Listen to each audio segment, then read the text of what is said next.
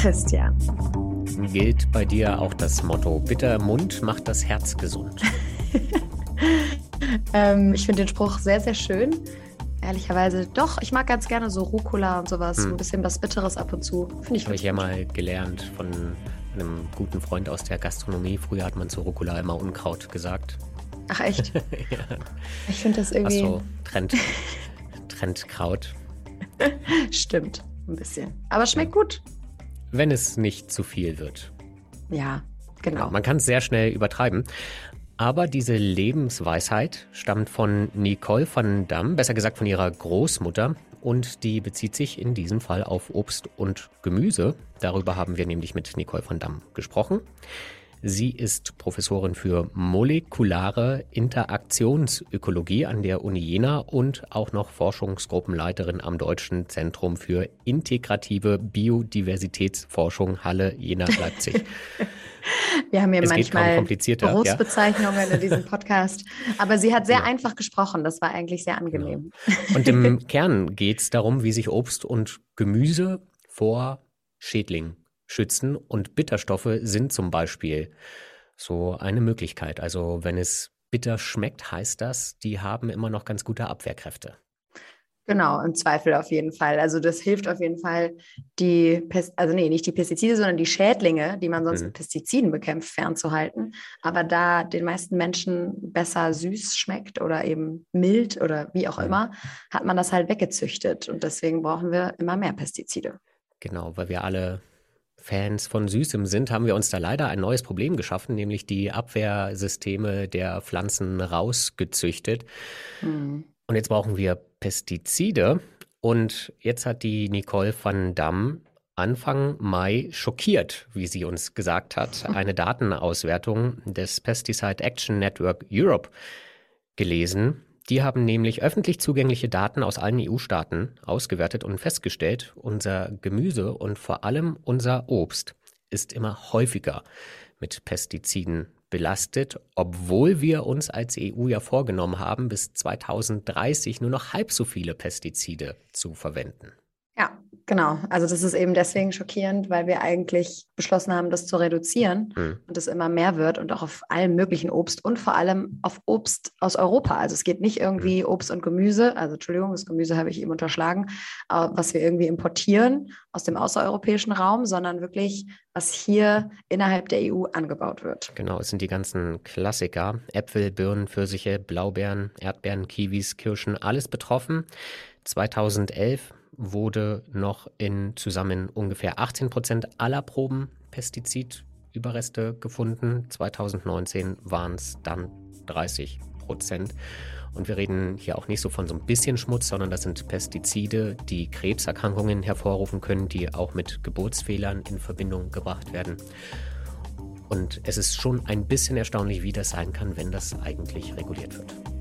Allerdings. Und was das für die Umwelt und für uns alle bedeutet, darüber haben wir gesprochen im Klimalabor. Auf geht's. Herzlich willkommen im Klimalabor, Frau van Damme. Vielen Dank, dass Sie sich Zeit für uns nehmen. Wir wollen mit Ihnen über Obst und Gemüse reden und als erstes von Ihnen gerne wissen, welches ist denn das ungesündeste der Welt? Und zwar nicht in dem Sinne, welches hat am meisten Zucker oder so, sondern mhm eher so Pestizide. Welches ist denn eher das schmutzigste der Welt? Vielleicht kann man das so formulieren.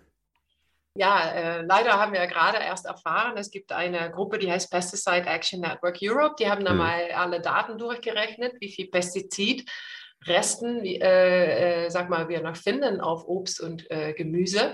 Und da müssen wir leider sagen, dass auf Obst und Gemüse immer, äh, also vor allem auf Obst immer mehr äh, äh, Resten gefunden mhm. würden.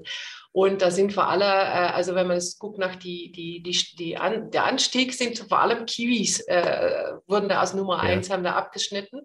Aber was mir auch irgendwie ähm, wirklich ähm, äh, ja, gewundert hat, auch Äpfel äh, sind auf diese, in diese Top Ten. Und ja, also. Sie sagen, Sie wundern sich, was ist so überraschend daran?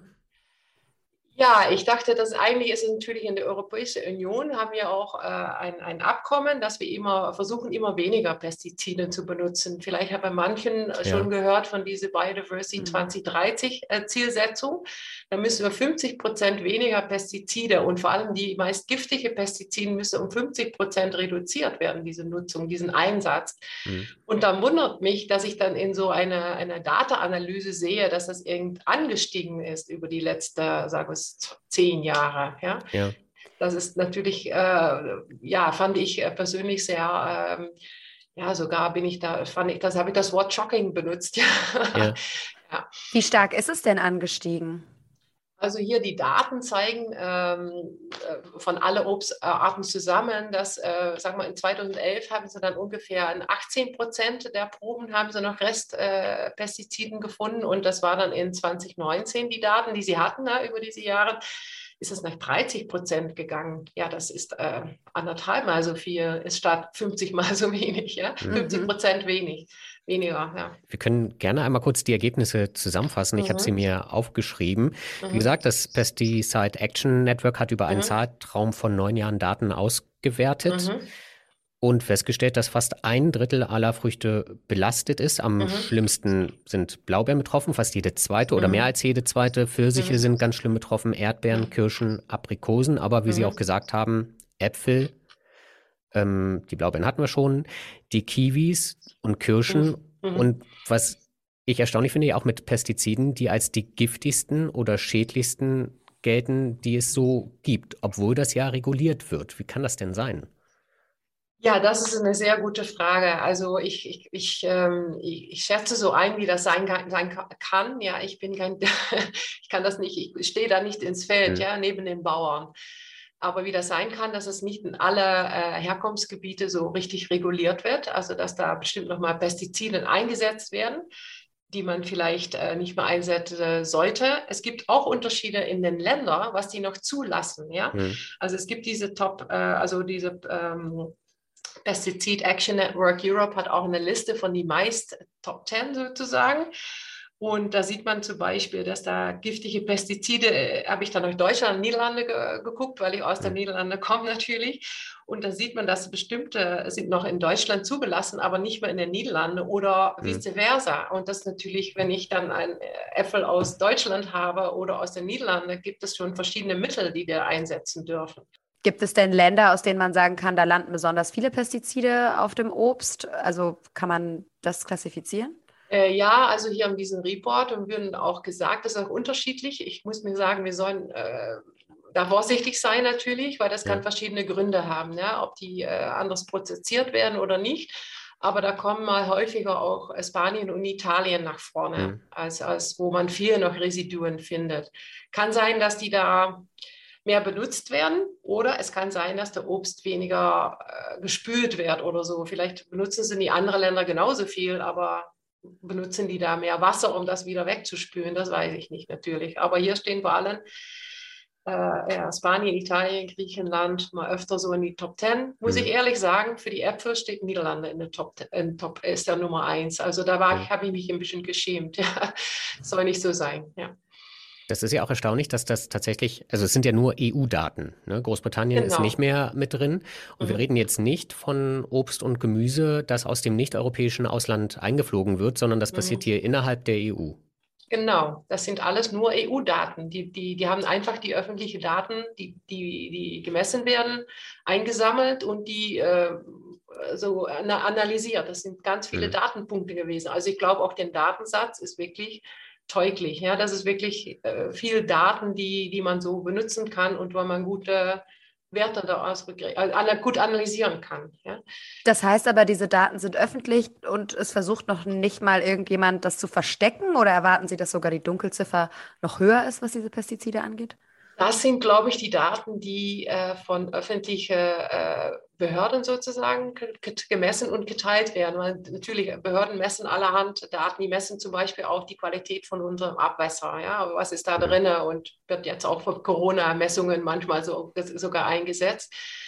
Ähm, ja, ich weiß es nicht. Ich hoffe es nicht. Ich hoffe, dass diese Daten ein gutes Bild schätzen, das nicht schlimmer ist als das. Ich finde das hier schon schlimm genug. Ja. Ähm, kann ich leider nicht sagen, ob da noch eine Dunkelziffer ist. Ich hoffe, ich hoffe wirklich nicht, ja, weil ich möchte gerne, dass alle das ist natürlich auch für die, für die Biodiversität und für uns Menschen auch, ja. Es geht jetzt nicht, noch nicht mal um unsere Biodiversität, es geht auch um unsere Gesundheit. Ja. Dass wir ähm, ja nicht solche Residuen, nicht die, die restliche Pestizide mehr ähm, un, ungemerkt mitessen. Ja. Was ja eigentlich eine Sache der Unmöglichkeit ist, wenn man sich anschaut, welches Obst und welches Gemüse betroffen ist, weil es ja tatsächlich fast alle sind. Ja, ähm, ich, ich, ich, ich habe da, hab da auch ein bisschen gestaunt. Ich kann mir auch vorstellen, dass es für manche Obstarten sehr schwierig ist. Und ich würde auch noch mal was sagen. Ne? Ich, ich bin völlig dagegen, dass wir sagen, die Bauern sind schuld mhm. oder die sind schuld, ja, oder äh, Nein, glaube ich nicht. Wir sind alle zusammen als Gesellschaft dafür verantwortlich. Und die Bauern haben auch Kinder, so wie Sie und ich, also Sie vielleicht und ich auf alle Fälle, die vielleicht irgendwo studieren wollen, ja, oder die irgendwann mal, äh, ja, wo man mal einen schönen Urlaub machen will. Und die müssen auch ihr Geld verdienen. Und ich glaube, das ist eine, eine riesengroße Sache, wo ich sage, wir sind alle verantwortlich und wir müssen zusammen sorgen, dass das runtergeht. Ja, das erstmal gesagt.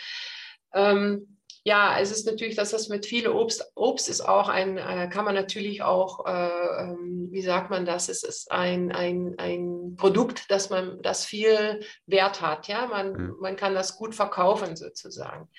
Also man kann da auch gut Geld mit verdienen. Und es gibt natürlich allerhand Preisdruck. Ja? Zum Beispiel, wir haben, vielleicht haben Sie auch gehört, dass es jetzt auch schwierig ist, noch Erntehelfer zu, mhm. zu bekommen, weil wir hier äh, Minimumgehalt bezahlen und das ist auch gut so, ja, prinzipiell. Ja.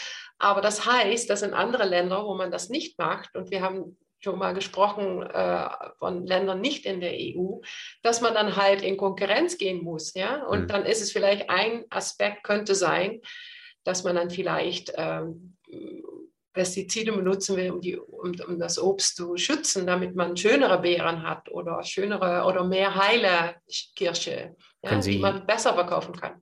Mir als Laien einmal erklären, wofür man die Pestizide überhaupt benötigt, was deren Aufgabe ist? Sie haben ja gesagt, dass zum Beispiel Kiwis betroffen sind. Ganz ja. schlimm. Warum muss man Kiwis mit Pestiziden besprühen? Nicht nur Kiwis. Äh, wir haben auch noch mal ganz noch nicht mal über die, die hm. Gemüse hm. gesprochen, aber ähm, ähm, unsere Produktionssysteme sind darauf ausgerichtet, dass wir äh, möglichst viel und in großer Menge natürlich äh, äh, Obst und Gemüse produzieren mhm. Und wenn man das so macht, dann natürlich in der Natur werden Pflanzen auch stetig befallen von Pilzen, mhm. äh, Fraßfeinde, äh, auch äh, Pathogene, Bakterien und die wehren sich dagegen mit, mit irgendwelcher Abwehr. Und ich weiß nicht, ob, ob Sie oder vielleicht auch eine, einer von den Zuhörern einen Kleingarten haben, ich habe einen und man mhm. sieht, dass dann nie, äh, das immer, mein Kohl, es sind immer Schnecke drauf oder das sind die weiße Fliege. Aber das wollen wir nicht. Als Konsumenten wollen wir nicht einen Kohl, wo schon eine dran gebissen hat. Ja? Und das ist, manchmal auch nicht so richtig, äh, kann man das nicht so lange halten. Ja? Im Supermarkt, dann verfault das zu schnell.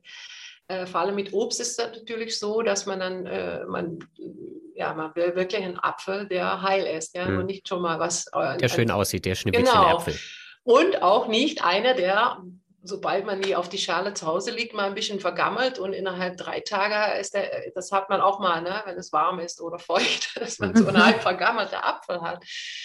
Ja, das wollen wir alle nicht und das Sie nicht, ich nicht, niemand, ja. Und, Aber wir äh, wollen, wir wollen doch auch keine auch voll mit haben. Pestiziden. Nein, genau, wir wollen auch keine Pestizide. Und da ist jetzt das Problem, weil ähm, weil die Pflanzen, wir wollen auch nicht, das ist das Zweite, äh, in der Natur ist das auch so, das wollte ich erzählen. Ja, sorry, ich bin nämlich kein Problem. Breitsprachig momentan. Ja. Ähm, also in der Natur passiert das so, dass die Pflanze sich selbst verteidigt. Und das sind Stoffe, äh, man kennt zum Beispiel die Senfölglykosiden von Kohl und äh, Rosenkohl.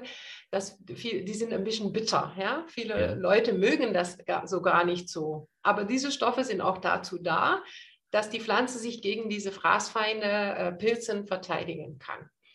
Nun ist es so, dass wir das meistens nicht so mögen. Ja, wir mögen es lieber ein bisschen süßer oder ein hm. bisschen mehr mit weniger so ein Bittergeschmack. Deswegen haben die, die, die, die, die Züchter, die sie Samen züchten, haben das ein bisschen rausgezüchtet. Ja? Man kann so immer die süßere Kohl nehmen, den süßeren Kohl und damit weiter züchten. Also mehr Samen machen und dann halt diese Kohl verkaufen. Die verkauft ja besser. Ja? Weil wir mögen den mehr. Wir als Konsumenten mögen den mehr. Heißt aber, wir haben diese Abwehr, die Selbstabwehr der Pflanze, haben wir nicht mehr. Ja? Und deswegen müssen wir Pestizide draufgeben, damit die Pflanze nicht gefressen mhm. wird von den Raupen, weil die, die sind wehrlos, also nicht total wehrlos, ja. aber die sind eigentlich wehrlos. Wir haben die geworden. Pflanzen geschwächt, damit sie besser mhm. schmecken. Ja, wir haben die eigentlich die, die, die eigene Abwehr abgenommen, damit wir das mögen. Und wir sind nicht so anders als Raupen, ja. sage ich dann immer. Ja? wir mögen es auch ein bisschen süßer. Und, und mit Gemüse ist das auch so genau das gleiche Prinzip. Ja. Das heißt, wir müssen uns zwischen Geschmack und Pestizidbelastung entscheiden am Ende? Muss nicht sein. Also es ist eine Sache ist, man merkt schon, also ähm, früher hat meine Mutter, das gebe ich immer als Vorbild, wer hat früher die, die, die Gurken, äh, Gurken geschnitten und das erstmal in Salz eingelegt, um mhm. diese Bitterstoffe rauszuholen. Ja? Also man, man, man hat auch früher, hat man schon irgendwie Maßnahmen genommen, um die Bitterheit rauszuholen. Also ich denke, wir, das Geschmack hat sich über die 50 Jahre, sag mal so, geändert, mhm. dass wir jetzt ein bisschen verwöhnt sind, dass mhm. alles süß schmeckt. Die, die Äpfel sind immer äh, super, ja, sind immer so groß. Die haben immer ein bestimmter Maß, haben immer eine bestimmte gewisse Geschmacksrichtung. Ja. Ähm, nur für mich vielleicht einmal, hat man das nur bei dem Obst gemacht oder gibt es auch Gemüse, das tatsächlich süßer geworden ja, ja. ist? Ja, das mit dem Kohl ist süßer. Das stimmt, genau, ähm, ja. Äh, ich finde auch, dass die ähm, Chicorée, das mag ich sehr ja. gerne. Ich mag gerne bittere Geschmacksrichtungen. Ja. Das ist auch öfter mal nicht mehr so Schade für Sie. Ja, die Gurken ja. hat man das aus, also vor allem okay. die, die, die, die, Salatgurken. Salatgurken, ja. also kann man dann daraus schließen, wenn man eine Salatgurke erwischt, die ein bisschen bitterer schmeckt, dass die eigentlich gesünder ist oder ist das eine falsche Annahme?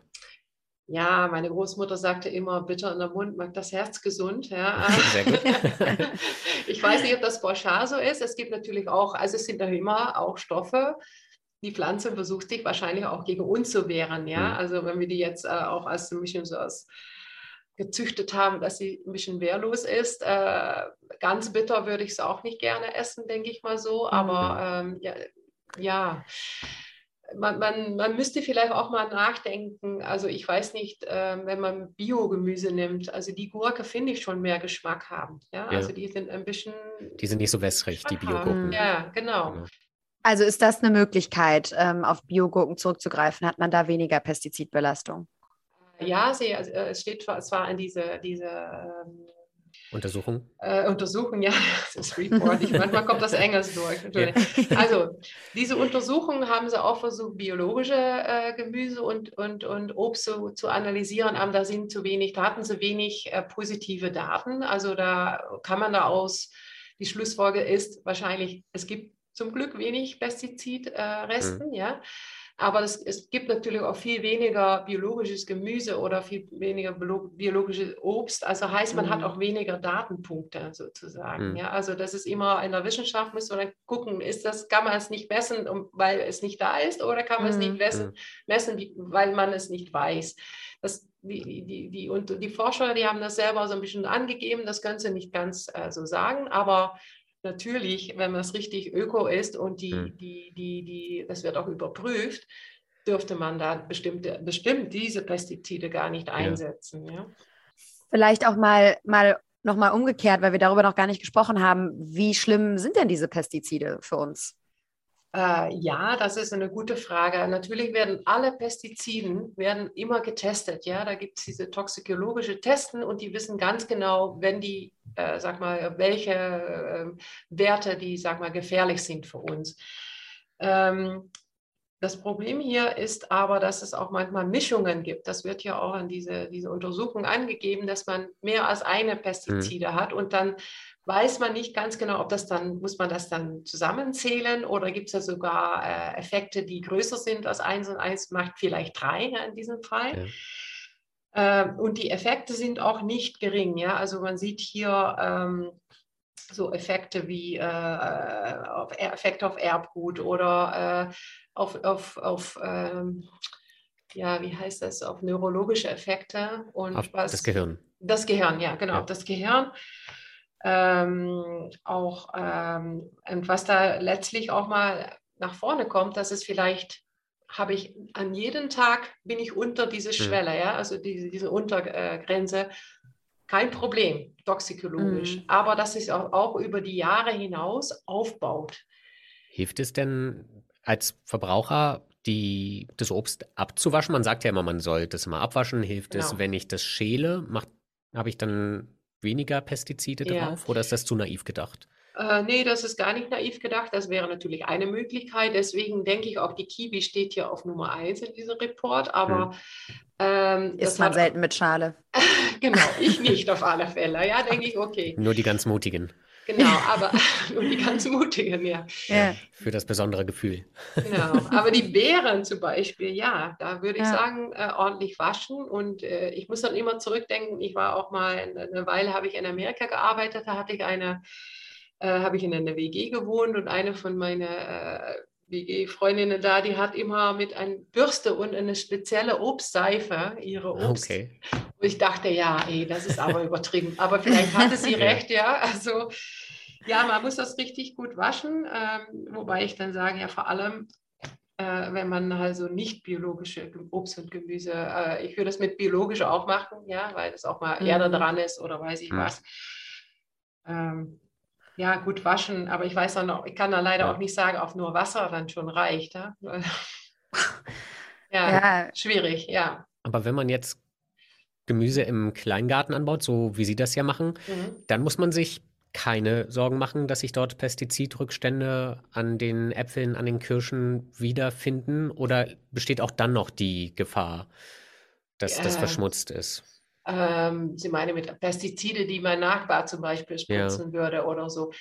Das Gefahr ist, denke ich, sehr, sehr gering. Da müsste man zum, Beispiel nehmen ein großes, sag mal, wir haben da ein Maisfeld, wo die ja. Pestizide mit große äh, oder mit Flugzeuge sogar, was in Amerika mal öfter passiert, mit großen Trecker ausfahren. Hm. Ja, und der Wind steht falsch dann vielleicht, aber in meinem Kleingarten, wo das nicht okay. der Fall ist und äh, wo viele Leute überhaupt nicht Pestizide benutzen, Nee, würde ich denken nicht, ja. Muss man okay. ab und zu gucken, ob man keinen so einen Abverwickler in sein, ja. in sein Ampel hat. Aber das ist, dass keine Diebe vorbeikommen. Oder keine Diebe. Das ist bei uns im Kleingarten hier zum Glück nicht der Fall. Also die sind, äh, soweit ist an mein Obst noch zurückgefunden. Und umgekehrt, wie schlimm sind diese Pestizide für die Umwelt? Also was für Auswirkungen ja. haben die? Ja, das, das ist natürlich auch so und das ist schon natürlich schon länger gewusst. Also das berühmteste Vorbild sind natürlich die, die Honigbiene, ja, die da zum Beispiel dann sehr beeinflusst, beeinträchtigt wird. Äh, es kann viele, auf viele Art und Weise, die, nicht, dass sie unmittelbar sterben, aber die bringen das manchmal auch mit ins Nest rein und, und füttern es dann halt ihre, ihre Larven oder die werden dann mehr anfällig für bestimmte äh, Milben, also die die haben, die dann, dann sterben sie dadurch oder also ihr Immunsystem wird sogar, sogar eingegriffen dadurch. Oder ich habe auch mal äh, Studien gelesen, dass ihr Verhalten äh, nicht mehr äh, normal ist und die vielleicht äh, ja, sich komisch verhalten und ihr Nest dann halt nicht mehr gut versorgen können, ja. zum Beispiel. Ähm, was jetzt auch immer klarer wird, dass man in den Böden immer mehr von diesen Pestizide, sie sind äh, persistent, ich weiß nicht, ob das auch ein deutsches Wort ist, die bleiben halt so, die, die nachhaltig anhaltend. Ja. ja. anhaltend. Also nachhaltig ja. ist bei mir mehr so Biolandbau. Ja. das ist das also, Problem mit diesem Wort, ne? das ist ja nicht so richtig definiert. Also was das andere Problem ist, was man auch immer mehr findet, ist, dass die Pestizide nicht so schnell abgebaut werden. Die sind sehr stabil. Ja? Und dass die Böden, wo auch immer wieder, sag mal, äh, Landwirte dann äh, Pestiziden benutzen, dass die sich da auch anreichern. Mhm. Und wir werden uns immer mehr und mehr bewusst, wie wichtig unsere Böden sind. Ja, wir haben das eigentlich ein bisschen vernachlässigt, aber es gibt ja jetzt auch viel Forschung hier auch im IDEF, wo äh, Kollegen finden, dass ein leben, äh, lebendiger Boden ist sehr wichtig auch für unsere ja. ja Landwirten und Landwirtschaft. Und wenn da natürlich viel Pestizide sich da äh, befinden, wäre natürlich auch das Bodenleben beeinträchtigt. Und das ist natürlich auch nicht, äh, mhm. ja, das ist sehr unschön, weil dann, dann ähm, ja, vernichten wir eigentlich unsere, sagt man, bei uns sagt man, schlachtet man der, das Huhn mit den goldenen Eier. Ja? ja. Also man, wir brauchen den Böden, der soll gesund ja. sein. Und ich glaube, da ist auch viel äh, mehr Wissen jetzt, dass das da sich anreichert mit Pestiziden. Ja. Gibt es denn ein Obst oder ein Gemüse, von dem Sie sagen, das hat sich wahnsinnig gut auf diese Pestizide eingestellt? Das ist ja Teil Ihrer Forschungsarbeit zu ja. untersuchen, wie Pflanzen sich selbst verteidigen. Und das ist ja auch, glaube ich, das Ziel, dass Sie sich wünschen, dass wir irgendwann Obst und Gemüse wieder züchten und anbauen können, ganz ohne Pestizide. Gibt es da irgendwie so ein, ja, ich weiß nicht, so ein, so ein Superheld-Gemüse? Boah. Oder sind alle gleich gut oder gleich schlecht? Ja, was kann ich da sagen? Ich versuche, ich denke jetzt nochmal zurück. Wir hatten ja. mal ein Projekt, äh, da, da, ging es da um ähm, Paprika und, und, Pfeffer, also diese heiße Pfeffer, ähm, zu gucken, ob die sich gegen äh, Tripsen, das sind ganz kleine Tierchen, die auch schon Pestizide-Resistenz äh, haben. Ne? Das mhm. ist das andere Problem. Manche Pestizide funktionieren so gar nicht mehr, weil die Insekten mhm. sich zum Beispiel schon an einer Art und Weise ausgedacht haben, um mhm. die zu entgiften.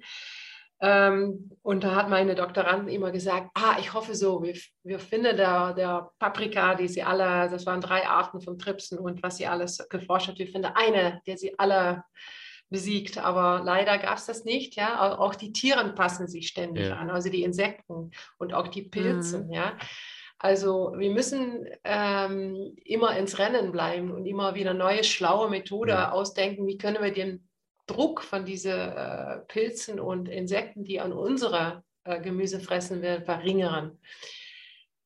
Ich glaube nicht, dass wir da ein Gemüse finden, das alles äh, kann, ja, alles können. Aber wir können unsere Anbaumethoden auch anpassen. Ja, wir können selber nicht immer, sag mal, ähm, Hektare voll mit nur einer Art, aber vielleicht könnten wir da mal äh, auch äh, ähm, kleinere äh, Stücke mit, mit verschiedenen Gemüse mhm. bepflanzen, dann kommt so da Fruchtwechsel. auch genau Fr mhm. nicht Fruchtwechsel, aber äh, das heißt jetzt Strip Cropping auf gut Deutsch. Okay. das war, also keine äh, großen Monokulturen, keine sondern große viel. Monokultur, weil dann kriegt man auch viel von diesen natürlichen Feinde rein, wie Schlupfwespen ja. oder Raubmilben und die können dann halt äh, die, die, die, die Tripsen oder Raupen, die da anfressen, wegholen. Ja. Mhm. Äh, äh, wir können auch, äh, was ich ein sehr schönes System finde, was leider, also was leider, was jetzt hier auch wieder neu kommt, vielleicht hoffentlich, aber was in Afrika sehr gut funktioniert, ist Push-Pull. Also man nimmt Pflanzen, die pushen, also die, die, die verjagen, sagt man, die Tiere, weil die, die komisch riechen. Das sind nicht die Pflanzen, die ja. wir essen, die, die pflanzt mhm. man zwischen den Mais. Die, die, die verjagen eigentlich die Insekten aus dem Feld weg. Mhm. Und dann an der Seite macht man dann Pull. Ja, das sind Pflanzen, die finde die äh, Insekten sehr anlocken und die setzen sich drauf und fangen da an zu fressen. Also solche Systeme, wir müssen unsere Systeme man, anpassen. Ja. Man legt quasi Köder aus und sagt, hier dürft ihr fressen, die Insekten, genau. und der Rest soll bitte. Okay. Also aus dem Feld wird die rausge und das sind einfach äh, flüchtige Stoffe, zum Beispiel Duftstoffe die, die dafür sorgen. Und dann könnte der Bauer auch irgendwann, wenn er sieht, meine, meine, meine, die leckere Pflanze an der Seite, die könnte dann alle rausholen und, äh, sag mal, äh, vernichten, damit auch die Insekten vernichtet sind. Dann die, der Populationsdruck, man kann es ja. nie auf Null schalten mit so einem System. Aber es hat sich gezeigt, dass da die Ernte, die Ausbeute wirklich bis 20, 30 Prozent verbessern kann ähm, durch solche Regiment. Maßnahmen. Ja. ja. Jetzt betreiben Sie diese ganze Forschung und es gibt ja. offensichtlich verschiedene Möglichkeiten, diesen Teufelskreis ja. aus Pestizide und dann wieder Resistenzen und wieder neue Pestizide irgendwie zu durchbrechen. Aber sehen Sie denn, dass das in der, passiert das auch irgendwo in der EU? Weil wenn wir jetzt diese aktuellen Daten sehen, sieht es ja danach aus, als würden alle einfach immer mehr Pestizide irgendwie ja, ähm, natürlich ist da viel Forschung äh, nach auch jetzt, äh, wie, wie kann man zum Beispiel auch äh, äh, Pilze und Bakterien, so Mykorrhizen kann man die einsetzen, um die Pflanzen nicht nur zu stärken, weil die äh, stärken auch die Pflanze durch mehr Nährstoffen, aber auch durch mehr Resistenz zu machen. da, da passiert schon viel. Ähm, was ich denke, also das ist auf meiner Forschungsebene. Ich denke, da sind wir schon länger dabei. Ja? Mhm.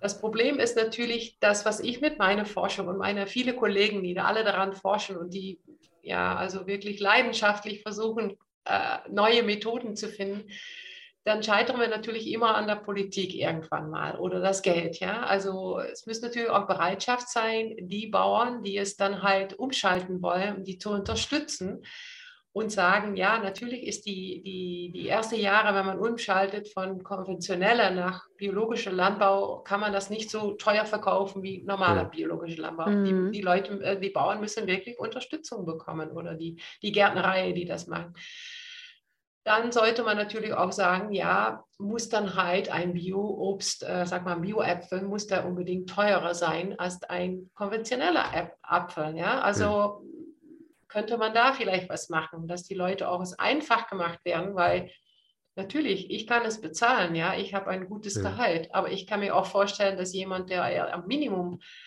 äh, äh, sag mal, äh, einen Job ja. hat, wo man nicht so viel Geld verdient, der kann ich natürlich auch nicht vorwerfen, wieso kaufst du kein Bio? Mhm. Und ich glaube, die Bauernverbände haben gestern auch bekannt gegeben, dass sie erwarten, Russland, Angriff auf die Ukraine, dass die Lebensmittelpreise weiter steigen werden in den nächsten mhm. Monaten.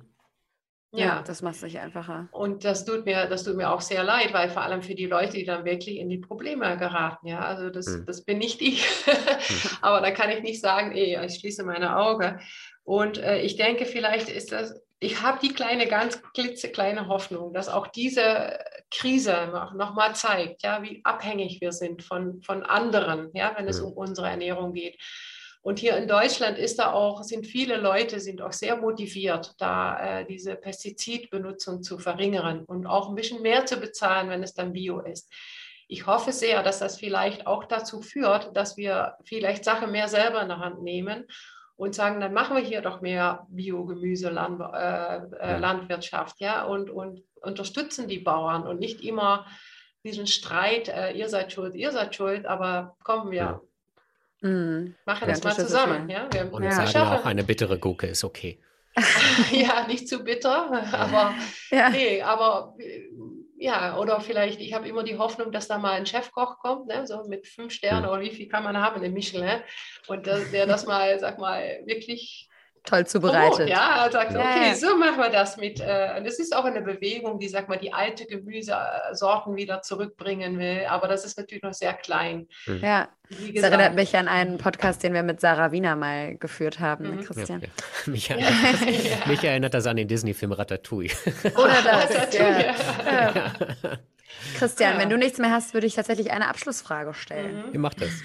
Ich habe jetzt Hunger. Ja. Lust auf äh, wenig Pestizide. Äh, Frau van Damme, wir haben jetzt ähm, über diese langfristigen Maßnahmen gesprochen, was man tun könnte, vielleicht in mhm. Zukunft, um diese Pestizidbelastung nachhaltig zu reduzieren. Mhm. Was können wir denn kurzfristig tun, um trotzdem irgendwie gesund Obst und Gemüse zu essen und trotzdem nicht so viele Pestizide zu uns zu nehmen? Ja, also unmittelbar alles gut waschen, was Sie, bevor Sie das essen, auch den Äpfel und vielleicht doch mal ein bisschen mit der Bürste darüber. und äh, ja, kurz, also andere finde ich auch, äh, also mal zum Bioladen gehen und vielleicht dann nicht, ähm, vielleicht mal ein Äpfel, äh, ein, ein, ein Kilo Äpfel kaufen und nicht äh, zwei wie normal und das extra genießen. Ähm, ja, und okay. ja, das, ich kann leider auch nicht so, ich habe keinen Zauberstab, sage ich dann immer. ja, also. Eins, ja. Wenn die Möglichkeit besteht, vielleicht auf dem Balkon oder so auch ein bisschen was selber anbauen. Genau, ja, selber anbauen. Wenn man einen grünen Daumen hat. Ja. Genau. ja. Und ich will noch vielleicht noch was, das letzte Punkt. Ja, selber anbauen. Es hat mich auch viel mehr ähm, äh, Verständnis gegeben. Ja? Mein Kleingarten hat mir viel mehr Verständnis äh, von, wie schwierig es ist, eigentlich einen Apfel ohne so einen Wickler zu bekommen oder eine Tomate, ohne dass da ein kleinen Flecken da an ist. Ja? Mhm. Und ich hoffe, ja, wenn das so ist, vielleicht könnten wir auch kurzfristig mal versuchen, die Schule, ja, die, die Schule, da sagt man immer, da hat man alle Leute zusammen, bevor sie in die große Welt wandern mal, vielleicht mal in der Biologie oder in, wenn man andere äh, Fächer also hat, wo man das irgendwann mal äh, auch thematisieren kann und mal mit den Kindern in den Schulgarten oder in einen Gemüsegarten gehen und, und mal schauen, ja, wie, wie schwierig ist das? Wie kommt die Gurken eigentlich auf meinen Tisch? Das macht bestimmt auch mehr Spaß, als ein Gedicht zu besprechen. Oh ja. oh, da würde ich. Da weiß ich gar nicht so genau. Aber gut. Okay, ja. ich habe schon gehört, Sie haben verschiedene Studiengänge bildet. Vielen Dank, äh, Nicole van Damme. Ja, Vielen Dank. Gerne.